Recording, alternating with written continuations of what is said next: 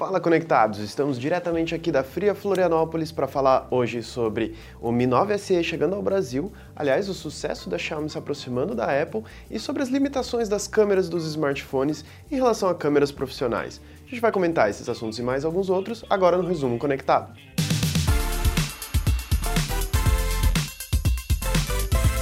E a primeira notícia que a gente vai comentar hoje é a chegada de dois jogos clássicos para os dispositivos móveis.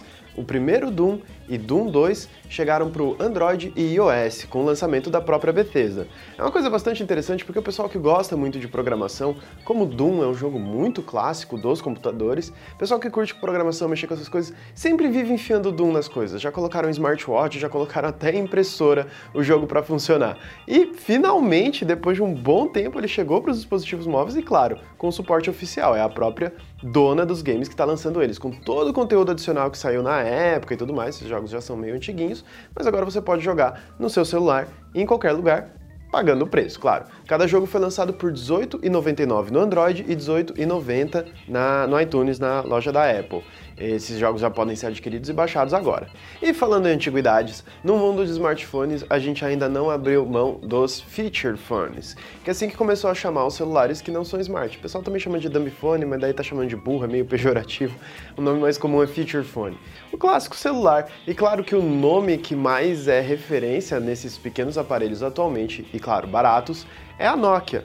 Claro, agora é a HMD Global que chama, a empresa que adquiriu a marca e faz os novos produtos usando o nome Nokia. E ela lançou dois novos celulares desse tipo lá na Europa. Europa. Foi o Nokia 105 e o Nokia 220 4G.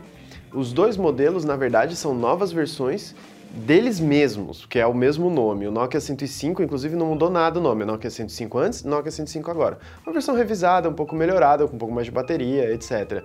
Enquanto o Nokia 220 4G tá ali no nome a principal diferença em relação ao Nokia 220 normal. Ele ganhou conexão 4G. Ele vem até com um navegadorzinho que você consegue usar, estilo celular clássico mesmo, com aquele tecladinho, e é um navegador todo preparado para funcionar nesse tipo de aparelho. Ele tem acesso direto para suas redes sociais, para você olhar seus e-mails, essas coisas. Não é assim um Chrome completo como você veria num smartphone, por exemplo.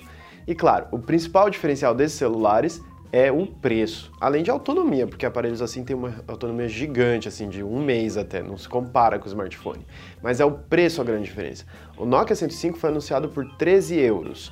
Vou até dar uma coladinha aqui, que no momento da publicação da notícia, isso estava dando mais ou menos R$ 54,67 em conversão direta, enquanto o Nokia 220 4G, que é um pouquinho mais avançado, custa 39 euros, o que dá 164 reais. Agora tenta parar, pensar e lembrar quando foi a última vez que você comprou um celular por esse preço. Ainda mais um celular que vem o jogo da cobrinha, isso não pode esquecer.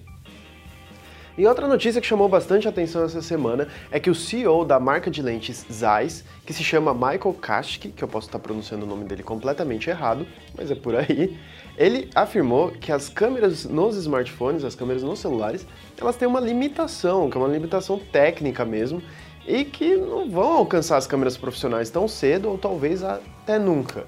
É uma informação bastante interessante de vir de um cara que é o chefe de uma empresa que inclusive assina as lentes de vários smartphones.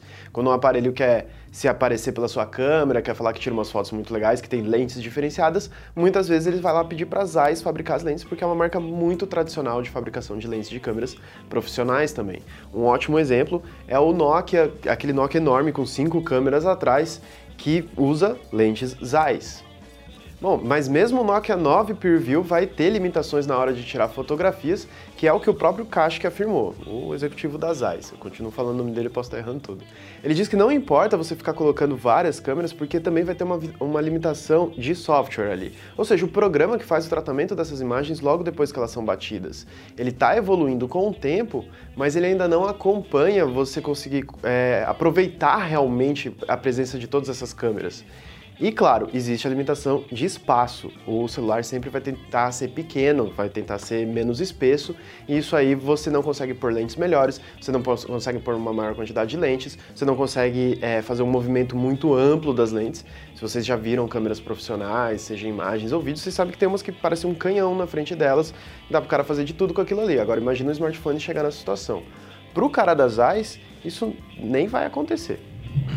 Agora vamos trazer as notícias aqui para o Brasil, porque a Xiaomi finalmente começou a vender o Mi 9 SE por aqui, que é aquela versão um pouquinho mais acessível, com um pouco menos especificações, mas ainda bem legal do Mi 9. Segundo a Xiaomi, o aparelho está à venda no seu e-commerce e também nos quiosques que a empresa abriu lá em São Paulo.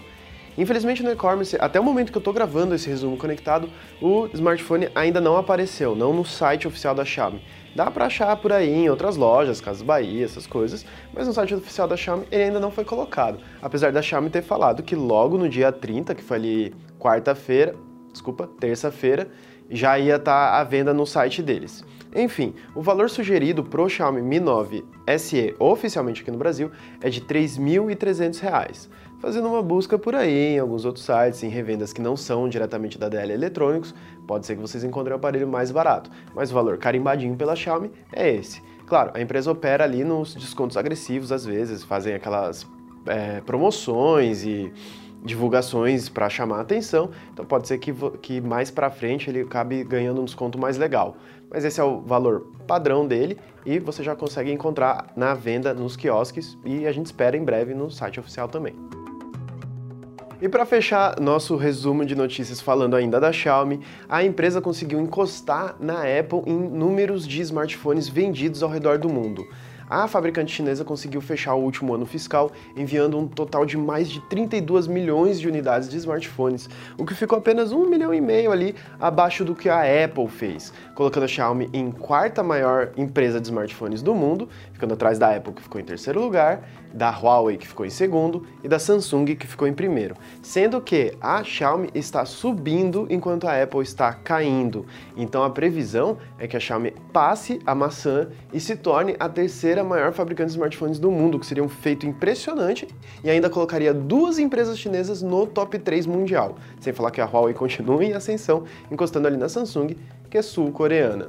Claro, é uma coisa importante para a gente destacar aqui. Quando a gente está falando de maior fabricante de empresa, eh, fabricante de empresa, maior fabricante de smartphones do mundo, a gente está falando em números absolutos de unidades vendidas, números de aparelhos daquela marca na mão das pessoas. Não quer dizer que é a empresa que mais rende ou que tem mais dinheiro. A Apple continua esmagando nessa parte porque a margem de lucro dela é imensa.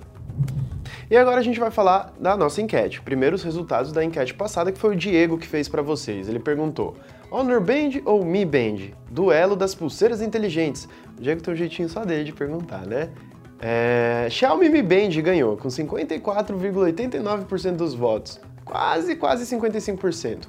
A Huawei Honor Band ficou com 39,1% e Prefiro Outra Marca levou apenas 6%. Claro que a Huawei e a Xiaomi realmente são as marcas disparadas que mais vendem pulseiras, mas a Xiaomi continua sendo bastante popular aqui no nosso site. Vamos ver um pouco dos comentários do último resumo.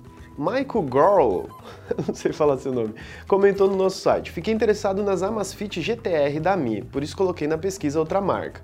É, isso é um ponto importante e eu realmente não sei como seria que a gente responde, porque tem essas pulseiras da Amazfit que é uma outra marca, não é Xiaomi, mas elas são meio que pagas pela Xiaomi. Então entra em outra marca ou entra em Xiaomi? Bom, lucro vai para elas. Mas claro, o Diego estava falando da Mi Band e a Mi Band é diferente da Amazfit, então você votou certo. Vamos nos comentários no YouTube. Goodness disse assim: Comprei uma Mi Band 4 e me arrependi, deveria ter comprado duas. Usar uma em cada pulso? É. Eu, eu, não, eu não entendi, Gu. Ezequiel Perim disse o seguinte: Estou usando uma Mi Band 4 há 5 dias e é um pulo assustador de uma Mi Band 2. Não imagino Honor sendo melhor que a Xiaomi. Bom, mas às vezes vale a pena pelo menos dar uma testada, né, Ezequiel? Porque nunca se sabe. E o Goku Kyo disse: tá cada vez mais careca. E quando ele voltar a fazer o resumo das minhas próximas férias, vai estar tá mais careca ainda. Agora vamos para a enquete dessa semana. E nessa semana a gente quer saber de vocês se vocês concordam com o tal do Kashk lá das AIS. A pergunta é a seguinte: você acredita que os smartphones um dia vão matar as câmeras fotográficas profissionais? Ou seja, se você discordam com ele, ou se você concorda, porque tem essas opções. A primeira opção é: Sim, por causa dos componentes do futuro. Aqui no caso é que no futuro o pessoal vai conseguir desenvolver módulos de câmera e lentes menores e nanotecnologia que seja, tecnologias físicas que vão permitir fotografias melhores que vão acabar inutilizando as câmeras profissionais. A segunda opção é sim, mas por causa dos softwares do futuro, que os programas de inteligência artificial, de reconhecimento de imagem, de deep learning vão ficar tão bons que eles conseguem melhorar tanto a imagem que as câmeras profissionais passam a ser obsoletas. E a terceira opção, claro, é não, uma hora eles vão chegar em seu limite. Os smartphones vão chegar no limite, aquela foto máxima, aquilo é o melhor que ele consegue fazer, e as câmeras profissional, profissionais ainda fazem melhor e ainda vão ser preferidas pelos fotógrafos profissionais, entusiastas, eu não sei mais. Bom, a enquete vocês encontram no mundoconectado.com.br. No post do resumo conectado, ela fica embedadinha ali, fácil de encontrar, mas ela também aparece em outras notícias por aí. Lembrando que quem conferiu o vídeo pode também apenas ouvir no nosso formato de podcast, que aparece ali no Anchor, no Spotify, aparece no iTunes também, eu acho. Infelizmente ainda não está no Deezer, mas enfim, vocês podem conferir a lista completa no anchor.fm. É, um grande abraço, obrigado por acompanhar o resumo, da, o resumo conectado, eu ia chamar o resumo da semana. Eu ainda tô pegando o embalo da volta das férias. Até o próximo vídeo, galera, um bom fim de semana. Tchau, tchau.